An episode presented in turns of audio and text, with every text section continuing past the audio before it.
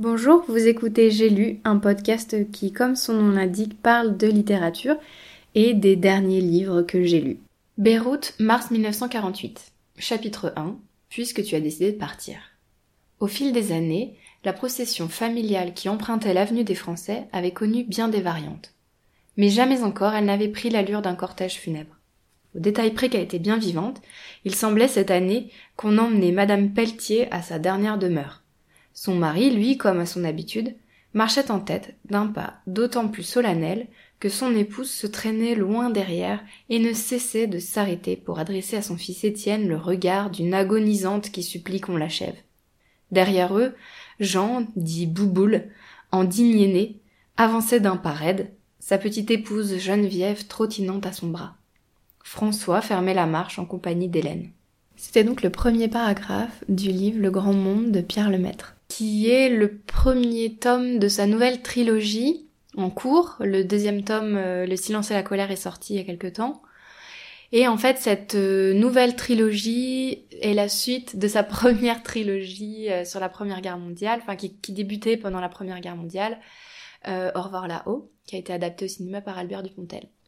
A priori, il n'y a pas de lien entre cette nouvelle trilogie et la précédente. On est donc en 48, juste euh, après-guerre, à Beyrouth, dans une famille française expatriée.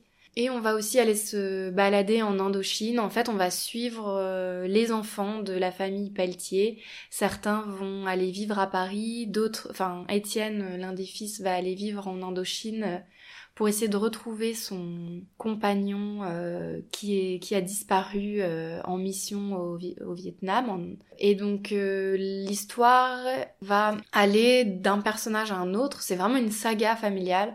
Et il y a un petit quelque chose de Zola. On est vraiment plongé dans cette vie, dans, dans le quotidien de la famille Pelletier, dans leurs repas. Enfin, si vous avez aimé les Rougon-Macquart, c'est un peu les alors évidemment, elles n'ont pas autant de tard que les Rougon-Macquart. Ce n'est pas aussi déprimant à lire que certains livres. C'est beaucoup plus léger, hein. on est chez Pierre Lemaître, il y a, du sarcasme, il y a de l'humour. C'est quand même assez divertissement, c'est pas aussi dramatique que Zola. Mais il y a quand même un peu de ça dans, dans cette saga que j'ai vraiment beaucoup aimé parce que on est vraiment plongé, notamment en Indochine, au Vietnam, dans dans ce quotidien de, de colons, avec la, météo, le, on ressent vraiment ce que peuvent ressentir les personnages. C'est vraiment bien, bien décrit, quoi. Il y a quelque chose qui m'a énormément marqué, c'est aussi que Pierre Lemaître, j'avais jamais lu ça avant, mais en fait, c'est assez compliqué à expliquer, mais si vous l'avez lu, vous allez savoir de quoi je parle. C'est que, alors, je ne révèle pas du tout, euh, je vais faire aucun spoiler. Il y a des personnages qui vont mourir dans ce livre je ne vous dis pas qui, mais voilà. Pierre Lemaître a une façon de raconter ça qui est absolument bouleversante et choquante dans le sens où on va être estomaqué par euh, d'apprendre qu'ils vont mourir. Parce qu'en fait on se place du point de vue du personnage qui va mourir. C'est c'est jamais il y a jamais ça en littérature en fait. C'est pas euh, raconté à la première personne mais c'est quand même vraiment le c'est le point de vue du personnage qui va mourir. Et il est face à sa propre mort qui enfin dans un dans un pré, dans un temps présent en fait. Et ça ça ne peut pas exister puisque euh, il est mort. Il il pourrait pas raconter ça. Voilà donc ça ça ça arrive dans le livre, la première fois, j'étais vraiment euh, soufflée, ouais, choquée. Il n'y a pas d'autre mot, j'étais choquée.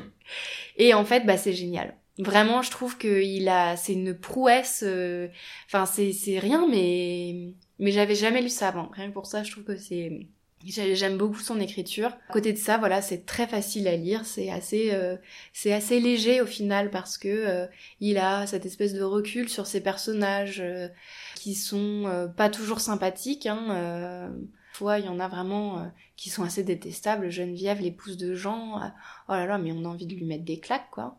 Mais qui réagissent, c'est pas possible, il peut pas se laisser faire comme ça, quoi. Mais bon. Et puis parfois, voilà, il, Pierre Lemaître passe très rapidement sur, euh, sur des informations qui pourtant sont essentielles. Euh, et ça participe au suspense aussi du livre.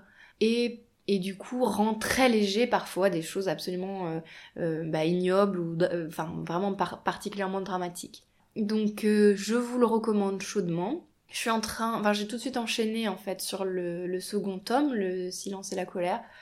Je m'ennuie un petit peu pour le moment. Je pense que j'en suis à peu près à la moitié.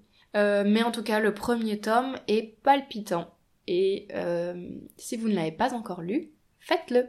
Et si vous aimez ce podcast euh, débutant d'une débutante, n'hésitez pas à laisser des étoiles sur votre plateforme d'écoute et à l'envoyer aux gens qui pourraient être intéressés. Et n'hésitez pas sur Instagram ou Threads à m'écrire pour m'en parler, pour réagir, pour partager bah, votre avis aussi sur ce livre. À bientôt pour un nouvel épisode.